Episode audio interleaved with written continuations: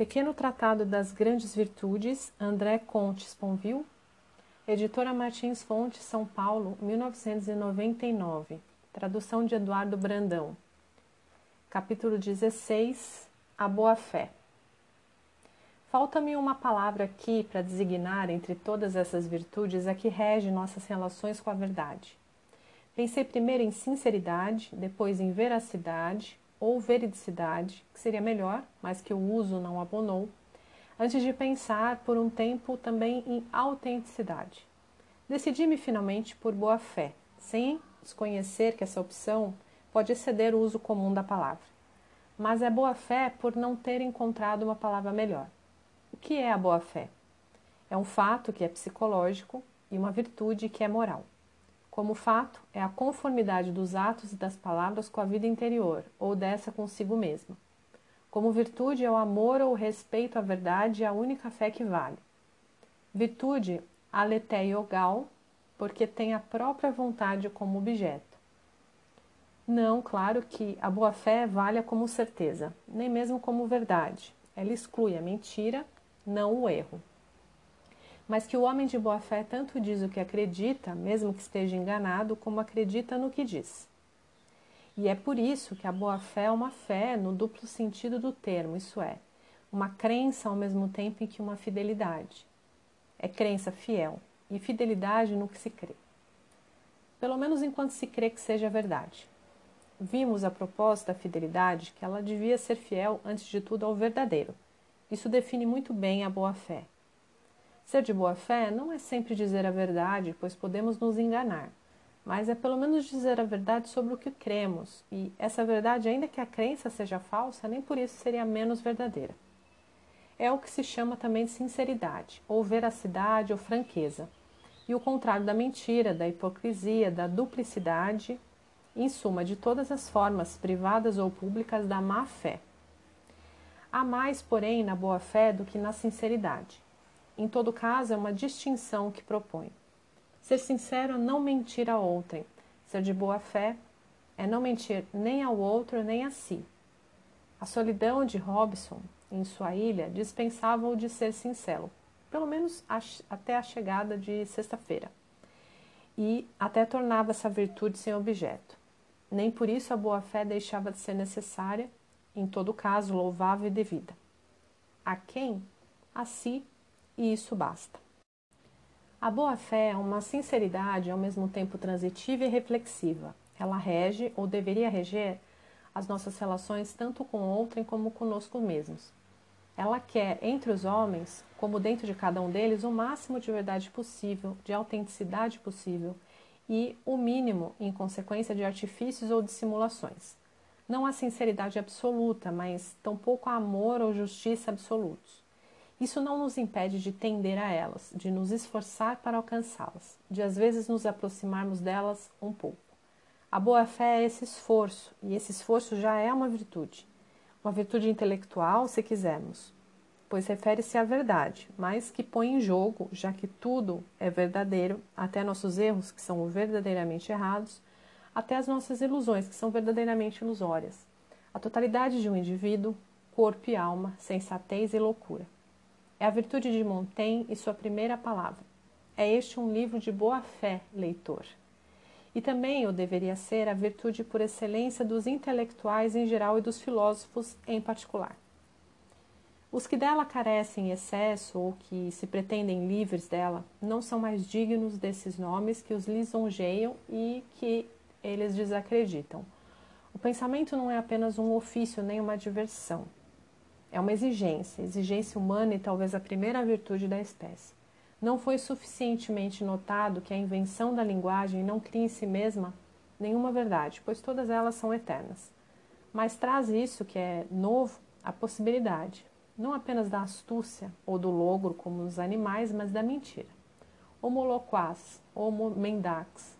O homem é um animal que pode mentir e que mente. É o que o torna a boa-fé logicamente possível e moralmente necessária. Dir-se-á que a boa-fé não prova nada. Estou de acordo. Quantos canalhas sinceros, quantos horrores consumados de boa-fé. e muitas vezes o que há de menos hipócrita que um fanático. Os tartufos são legião, porém menos numerosos talvez e menos perigosos que os Savonarolas e seus discípulos. Um nazista de boa fé é um nazista, de que adianta sua sinceridade. Um canalha autêntico é um canalha, de que adianta sua autenticidade. Como a fidelidade ou a coragem, a boa-fé tampouco é uma virtude suficiente ou completa. Ela não substitui a justiça, nem a generosidade, nem o amor. Mas o que seria uma justiça de má fé? O que seria um amor ou uma generosidade de má fé? Já não seriam justiça, nem amor, nem generosidade, a não ser que corrompidos à força de hipocrisia, cegueira, mentira.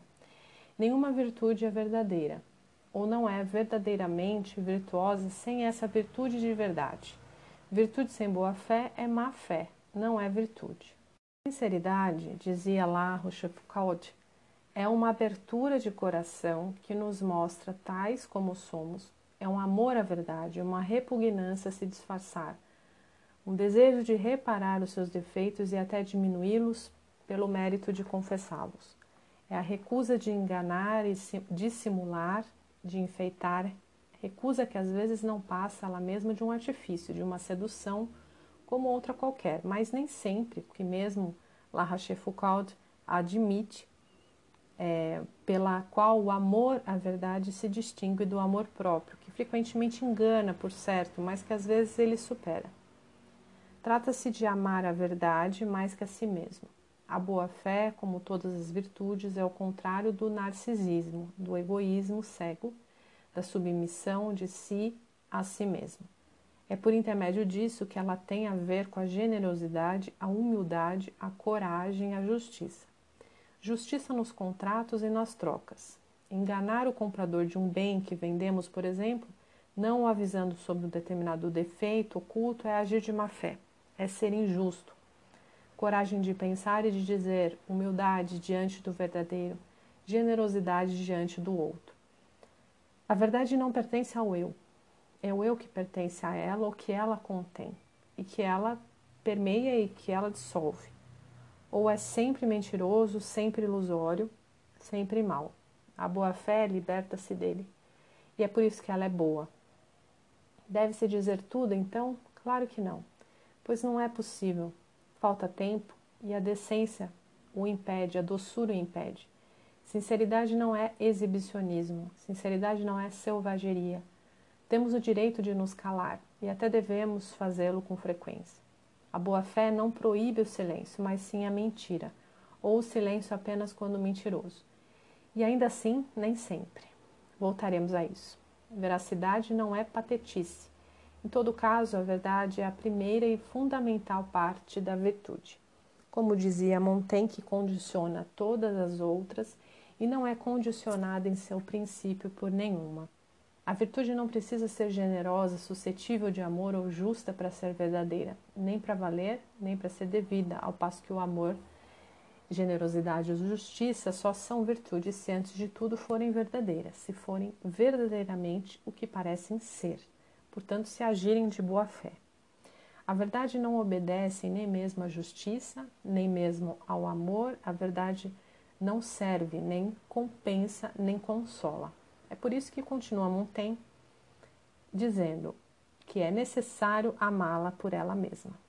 Não há boa fé de outro modo.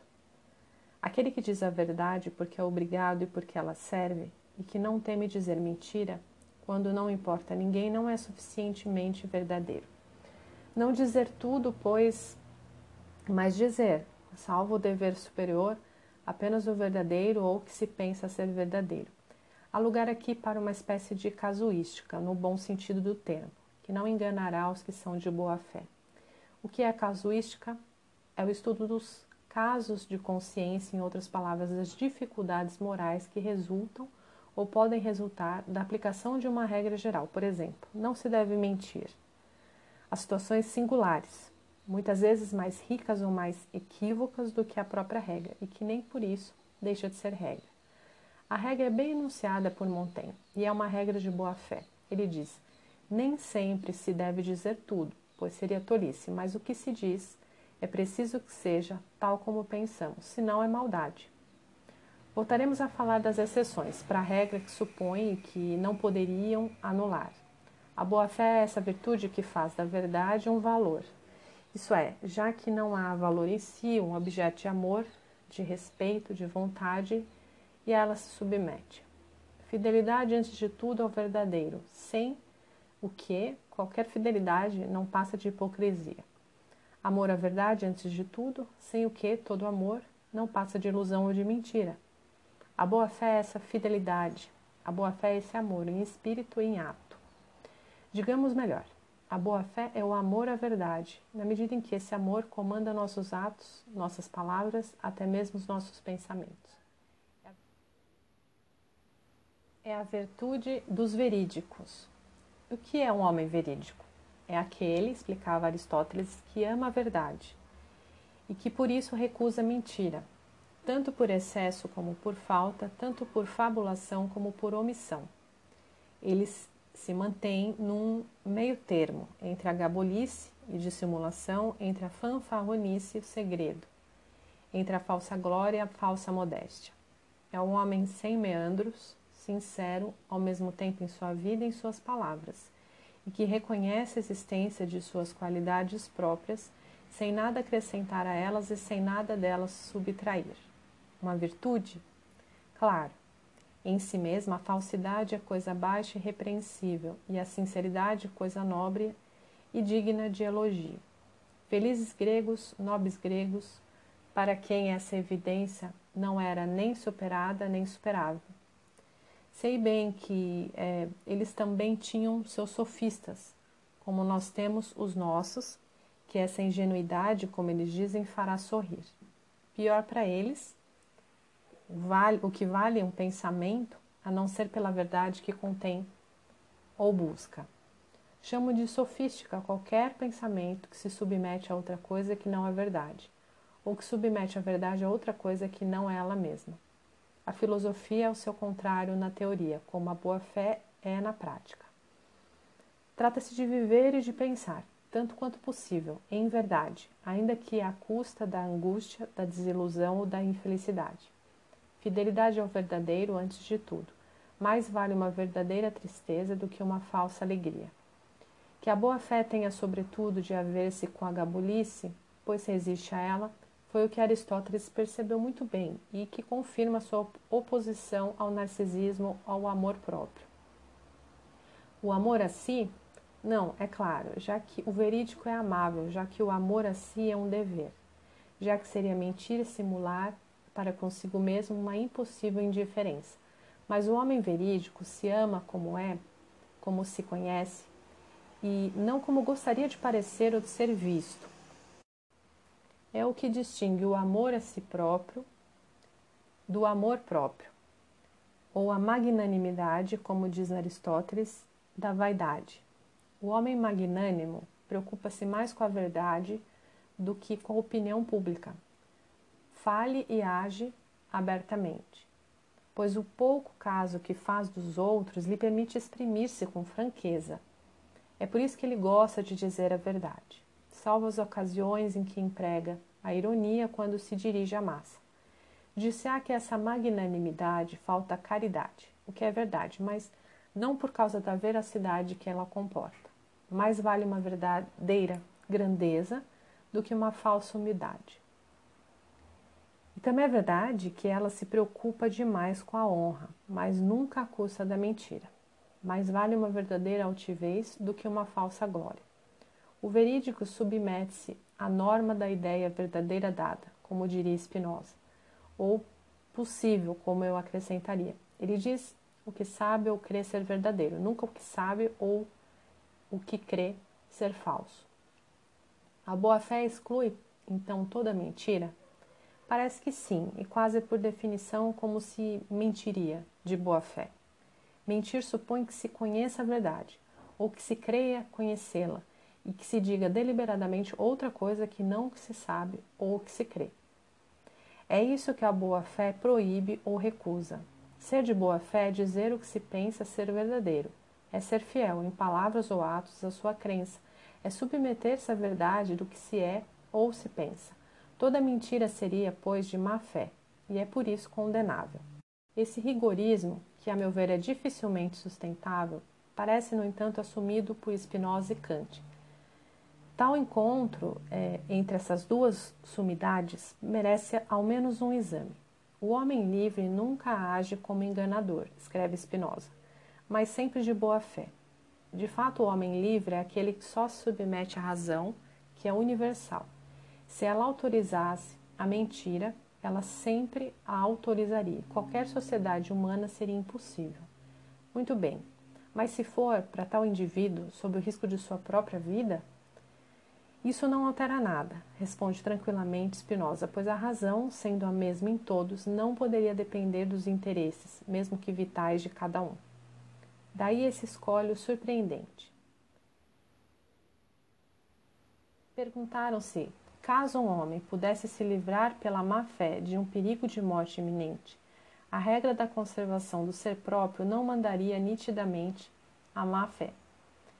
Eu respondo também: se a razão manda isso, ela o manda, pois a todos os homens assim a razão manda de uma maneira geral a todos os homens que só concluam entre si para a união de suas forças e estabelecimento dos direitos comuns, acordos enganadores, isso é, manda que não tenham na realidade direitos comuns, o que é absurdo.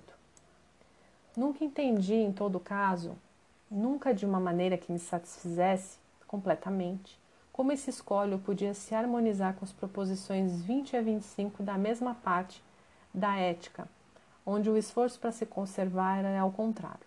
A primeira e única origem da virtude, ao mesmo tempo em que a sua medida e seu fim. Noto, todavia, que Spinoza não proíbe em absoluta a mentira, mas constata que a razão, que é a única a ser livre, não poderia ordená-la. As duas coisas são diferentes, dado que a razão não é tudo no homem, nem mesmo o essencial. O essencial é o desejo, o essencial é o amor, e que nenhum homem é absolutamente livre ou absolutamente razoável e nem deve sê-lo, nem mesmo querer sê-lo. O homem que age como enganador nunca o faz, precisa a demonstração, como um homem livre, que seja. E a mentira e a esperteza nem por isso seriam em si mesmas virtudes, que seja também. Mas seria com frequência irrazoável só ouvir a razão, seria condenável só amar a virtude, seria fatal para a liberdade só querer agir enquanto livre. A boa-fé é uma virtude, mas a prudência também, e a justiça e a caridade. Se for necessário mentir para sobreviver, ou para resistir à barbárie, ou para salvar a quem se ama, a quem se deve amar, não há a menor dúvida para mim de que se deva mentir, e quando não há outro meio, ou quando todos os outros meios seriam piores. E Spinoza parece-me admitiria isso. A razão, claro, não poderia mandá-lo, já que ela é universal. O que a mentira não poderia ser? Se todo mundo mentisse, para que mentir? Pois ninguém teria crédito, e para que falar? Mas essa razão será apenas abstrata, se o desejo não se apoderar dela se não a fizer viver. Ora, o desejo é sempre singular, sempre concreto, e por isso, aliás, pode-se mentir, como reconhece o tratado político, sem violar o direito natural, nem, ou isso é, o interesse de cada um ou mesmo de todos. A vontade, não a razão, comanda. O desejo, não a verdade, dita sua lei. O desejo de verdade, que é a essência da boa-fé, permanece nisso submetido à verdade do desejo, que é a essência do homem Ser fiel ao verdadeiro não poderia dispensar ser fiel à alegria, ao amor, à compaixão, enfim, como diz Spinoza, a justiça e a caridade, que são toda a lei e a verdadeira fidelidade. Ser fiel, fiel ao verdadeiro, em primeiro lugar, é também ser fiel à verdade em si do desejo. Se é necessário enganar o outro, ou se trair, enganar, ou o mal, ou abandonar o fraco, faltar com a palavra ou com o amor, a fidelidade ao verdadeiro a esse verdadeiro que somos, que carregamos, que amamos, pode às vezes impor a mentira. É por isso que, mesmo nesse estranho escolho da proposição 72, Spinoza, tal como o compreendo, permanece diferente de Kant. A boa-fé é uma virtude, é claro, o que a mentira não poderia ser, mas Isso não quer dizer que toda mentira seja condenável, nem a fortiori que devamos sempre nos proibir de mentir. Nenhuma mentira é livre, por certo, mas quem pode ser sempre livre? Como seríamos diante dos maus, dos ignorantes, dos fanáticos? Quando eles são os mais fortes, quando a sinceridade para com eles seria cúmplice ou suicida. Cautê. A mentira nunca é uma virtude, mas a tolice também não. Mas o suicídio também não. Simplesmente, às vezes, é preciso se contentar com o mal menor e a mentira pode ser. Kant vai muito mais longe, muito mais claramente. A mentira não apenas nunca é uma virtude, como é sempre uma falta, sempre um crime, sempre uma indignidade. É que a veracidade, que é o seu contrário, é um dever absoluto que vale em todas as circunstâncias e que, sendo totalmente incondicionado, não poderia admitir a menor exceção a uma regra que, por sua própria essência, não tolera nenhuma. Isso equivale a pensar, objetava Benjamin Constant, que mesmo para assassinos que lhe perguntasse seu amigo, que lhe, eles perseguem, não está refugiado em sua casa. A mentira seria um crime. Mas Kant não se deixa impressionar por tão pouco. Seria um crime de fato, pois a humanidade se situa aí, na palavra verdadeira. Pois a veracidade é um mandamento da razão que é sagrado, absolutamente imperativo, que não pode ser limitado por nenhuma conveniência. Nem mesmo a conservação da vida de outrem ou da própria. A intenção aqui não entra em jogo. Não há mentira piedosa ou antes mesmo piedosa, mesmo generosa. Toda mentira, mentira é condenável. Sua causa pode ser a leviandade ou mesmo a bondade. E mesmo mentindo, podemos nos propor uma finalidade boa. Mas por sua simples forma, a maneira de tender a esse fim é um crime do homem, para com a sua própria pessoa, uma indignidade que o torna desprezível aos seus próprios olhos. Ainda que assim fosse, é dar muita importância, parece-me, à sua própria pessoa. O que é essa virtude tão preocupada consigo, com a sua integridade, com a sua dignidade, que para se preservar está disposta a entregar um inocente a assassinos? O que é esse dever sem prudência, sem compaixão e sem caridade? A mentira é uma falta? Sem dúvida, mas a aridez de coração também, e mais grave.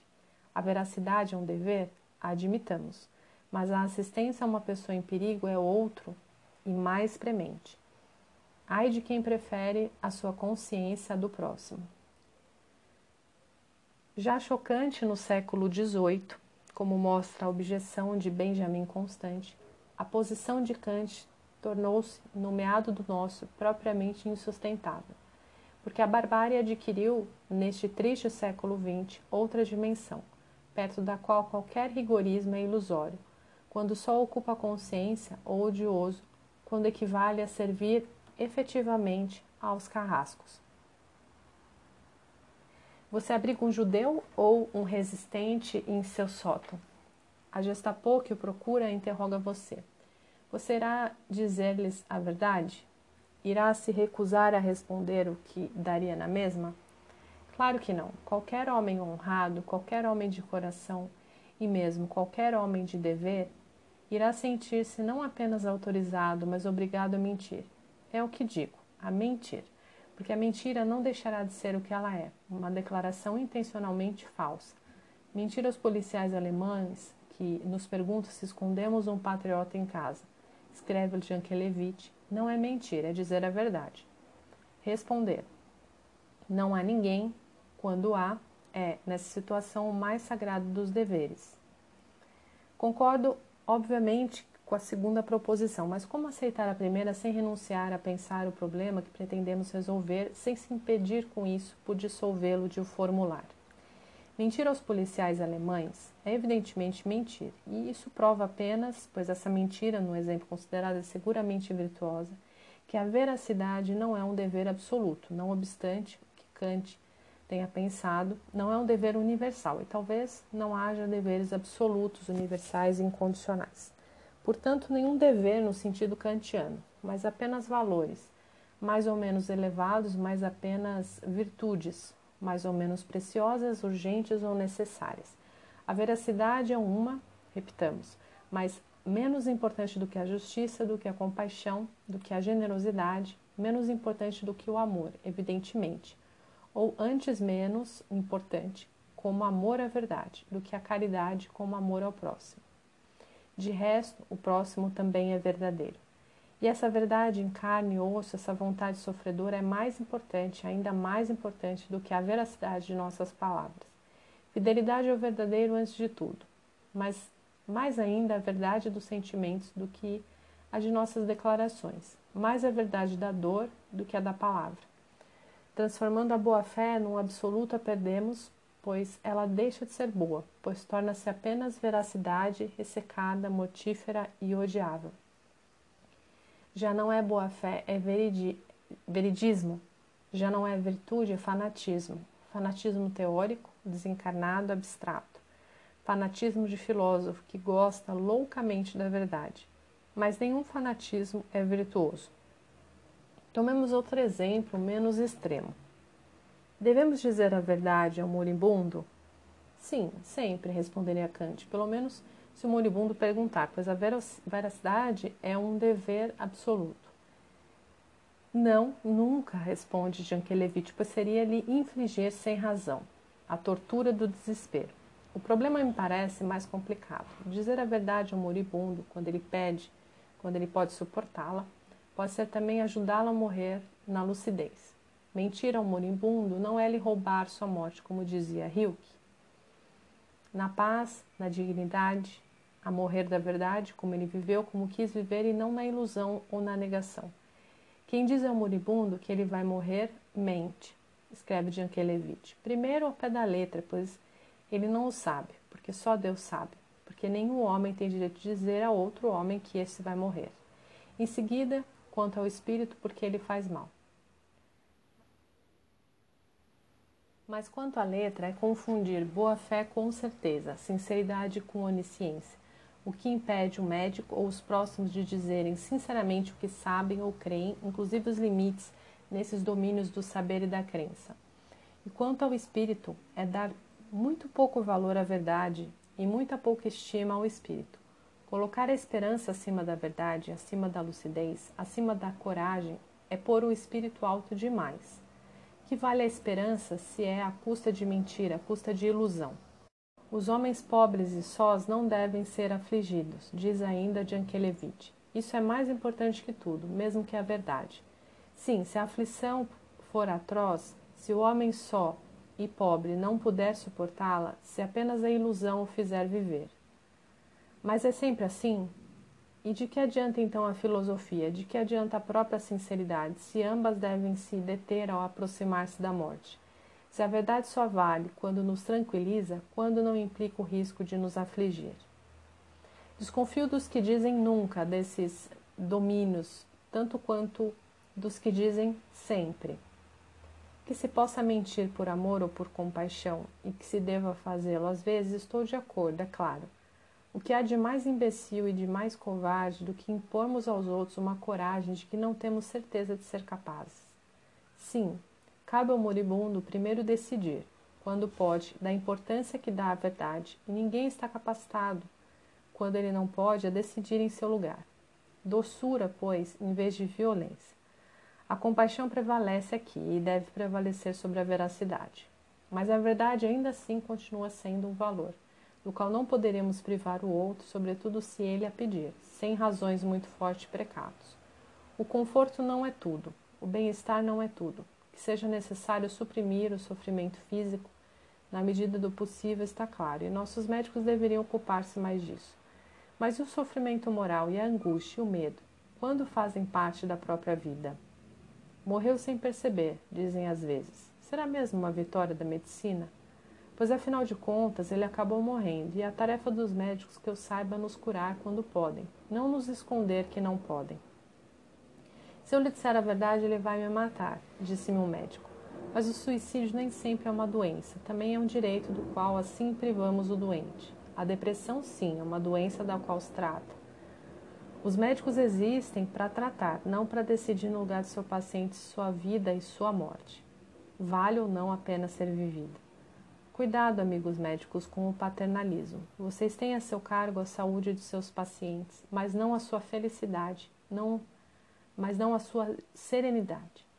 O moribundo não tem o direito de ser feliz? não tem o direito de ficar angustiado?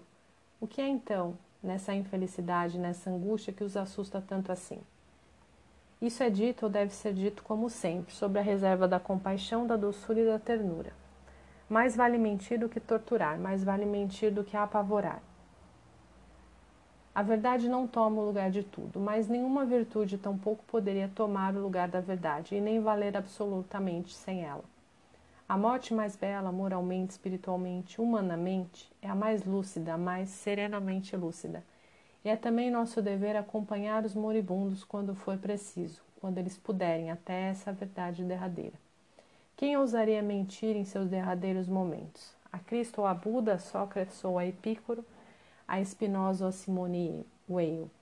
Disser que essas personagens não pululam nas ruas nem nos quartos de hospital, sem dúvida. Não obstante, é necessário nos ajudar e nos aproximarmos delas quando pudermos, mesmo um pouquinho, em vez de nos vedarem de antemão esse gosto mesmo que amargo ou essa possibilidade mesmo que dolorosa. A veracidade, mesmo que no leito de morte, continua, pois, a valer. Não sozinha, repitamos, a compaixão também vale, o amor também vale, e mais. Brandir a verdade a quem não a pediu, a quem não a pode suportar, a quem será dilacerado ou esmagado por ela, não é boa fé, é brutalidade, é insensibilidade, é violência. Portanto, deve-se dizer a verdade, ou o mais de verdade possível, pois a verdade é um valor, pois a sinceridade é uma virtude. Mas não sempre, mas não a qualquer um, mas não a qualquer preço, mas não de qualquer maneira. É preciso dizer a verdade tanto quanto possível ou tanto quanto devido. Digamos que tanto quanto possível, fazer sem faltar com isso alguma virtude mais elevada ou mais urgente. É aí que voltamos a encontrar Jankelevich. Ai dos que põem acima do amor a verdade criminosa da delação. Ai dos brutos que dizem sempre a verdade. Ai dos que nunca mentiram. No entanto, isso só vale em relação a outrem, porque é legítimo preferir o outro, principalmente quando ele sofre, principalmente quando ele é fraco, a sua própria veracidade. É aí que a boa-fé vai mais longe que a sinceridade e se impõe ou é válida universalmente. Às vezes é legítimo, inclusive moralmente, mentir a outrem em vez de lhe dizer a verdade. Mas a má-fé não poderia, em relação a si mesmo, valer mais que a boa, pois seria colocar-se acima da verdade e seu conforto, ou a sua consciência tranquila acima de seu espírito. Seria pecar contra o verdadeiro e contra si. A todo o pecado misericórdia, sem dúvida. Cada um faz o que pode, e a vida é difícil demais, cruel demais, para que se possa, nesses domínios, condenar quem quer que seja. Quem sabe diante do pior ou que irá fazer e a quantidade de verdade, então, será capaz de suportar. Misericórdia, misericórdia para todos. Isso não significa, porém, que tudo se equivale nem que a má fé em relação a si mesmo pode ser considerada moralmente neutra ou indiferente. Se é legítimo mentir ao mal, por exemplo, quando essa vida, é, nossa vida está em jogo, não é que nos coloquemos então acima da verdade, pois isso não impede em nada de amá-la, respeitá-la, nos submetemos a ela, pelo menos interiormente. É no próprio nome do que acreditamos verdadeiro que mentimos ao assassino ou bárbaro. E são mentiras nesse sentido de boa fé, é aí que cumpre distinguir a sinceridade e se dirige a outrem e autoriza toda espécie de exceções. É boa-fé transitiva e condicional, da boa-fé reflexiva, que só se dirige a si e que, por conseguinte, é universalmente válida. Que é necessário mentir às vezes a outrem, por prudência ou compaixão, já vimos e não vou voltar a isso. Mas o que poderia justificar mentimos a nós mesmos? A prudência Seria colocar nosso bem-estar acima da lucidez, nosso ego acima de nosso espírito. A compaixão seria carecer de coragem. O amor, mas sem a boa fé, não passaria de amor próprio e narcisismo. Jean-Paul Sartre, eh, numa problemática que não é a minha, mostrou que a má fé, como mentir a si, trai, isso é, insoluvelmente exprime e nega uma dimensão essencial de qualquer consciência humana que lhe impede de coincidir absolutamente consigo, com uma coisa ou um fato. Acreditar-se absolutamente garçom de bar, ou professor de filosofia, ou triste ou alegre, assim como uma mesa é uma mesa, e mesmo acreditar-se absolutamente sincero, assim como se é louro ou moreno, é ser de má fé sempre, pois é esquecer que se deve ser o que se é. Em outras palavras, não se é já, nem definitivamente, pois é negar a sua própria angústia, o seu próprio nada, a sua própria liberdade. Por isso, a má fé é para toda consciência um risco permanente, mas é um risco que precisamos enfrentar e que não poderíamos, nem, é, sem má fé, transformar em fatalidade ou desculpa. A má fé não é um ser, nenhuma coisa, nem um destino, mas a coisificação do que somos, do que cremos ser, do que queremos ser, sob a forma necessariamente artificial do em si por si, seria Deus e que não é nada. O contrário da má fé também não é um ser. Crer que se é de boa fé é se mentir. Nem uma coisa, nem mesmo uma qualidade. É um esforço, uma exigência, uma virtude. Assim é a autenticidade em Sartre. Assim é a boa fé em qualquer um, quando não é coincidência em si de uma consciência satisfeita ou petrificada, mas subtração perpétua à mentira, ao espírito de seriedade, a todos os papéis que representamos ou que somos, em suma, a má fé e a si. A pensá-la em sua maior generalidade, a boa fé nada mais é que o amor à verdade. É por isso que ela é a virtude filosófica por excelência não, claro, no sentido em que seria reservada a qualquer um, mas em que será filósofo no sentido é, mais forte e mais comum do termo. Quem colocar a verdade, pelo menos no que lhe diz respeito, acima de tudo, honra o poder, felicidade ao sistema e até mesmo acima da virtude, até mesmo acima do amor. Esse prefere saber-se mal a fingir-se bom e olhar de frente o desamor, quando ele se produzir ou seu próprio egoísmo quando ele reinar quase sempre, a se persuadir falsamente de ser amante ou generoso. No entanto, sabe que a verdade sem a caridade não é Deus, mas também sabe ou crê saber que a caridade sem a verdade não passa de uma mentira entre outras, e não é caridade. Spinoza chamava amor intelectual a Deus, essa alegria de conhecer, qualquer que seja, aliás, o seu objeto Quanto mais conhecemos as coisas singulares, mais conhecemos Deus, já que tudo é em Deus e já que Deus é tudo. Era exagerar, sem dúvida, se nenhuma verdade é Deus, nem sua soma, se nenhum Deus é verdadeiro. Mas era indicar, no entanto, o essencial: que o amor à verdade é mais importante do que a religião, que a lucidez é mais preciosa do que a esperança, que a boa fé vale mais e é melhor que a fé. É também o espírito da psicanálise, a verdade e ainda a verdade, sem o qual ela não passaria de uma sofística como outra qualquer, e que ela é com frequência a que não escapa, a não ser pelo amor à verdade, como dizia Freud, o que deve excluir toda e qualquer ilusão, todo e qualquer logro. É o espírito de nosso tempo, quando ainda tem espírito, quando não o perdeu ao mesmo tempo em que a fé. É o espírito eterno e fugaz que escarnece de tudo, como dizia Alain, e de si mesmo. Da verdade, isso lhe acontece, mas também é uma maneira de amar. Venerá-la, fazer dela um ídolo, fazer dela até um Deus, seria mentir. Todas as verdades se equivalem e não valem nada. Não é porque a verdade é boa que devemos amá-la, diria Spinoza. É porque a amamos que ela nos parece boa. E o é de fato para os que a amam. A verdade não é Deus, ela só vale para os que a amam e por eles. Ela só vale para os verídicos, que a amam sem adorá-la, que se submetem a ela sem por ela se deixarem enganar. O amor é, pois, primeiro, sim, mas apenas se verdadeiro. Primeiro no valor, pois, e segundo no ser. É o espírito do espírito, que prefere a sinceridade à mentira o conhecimento à ilusão e o riso à seriedade. Por isso a boa fé leva ao humor, assim como a má fé à ironia.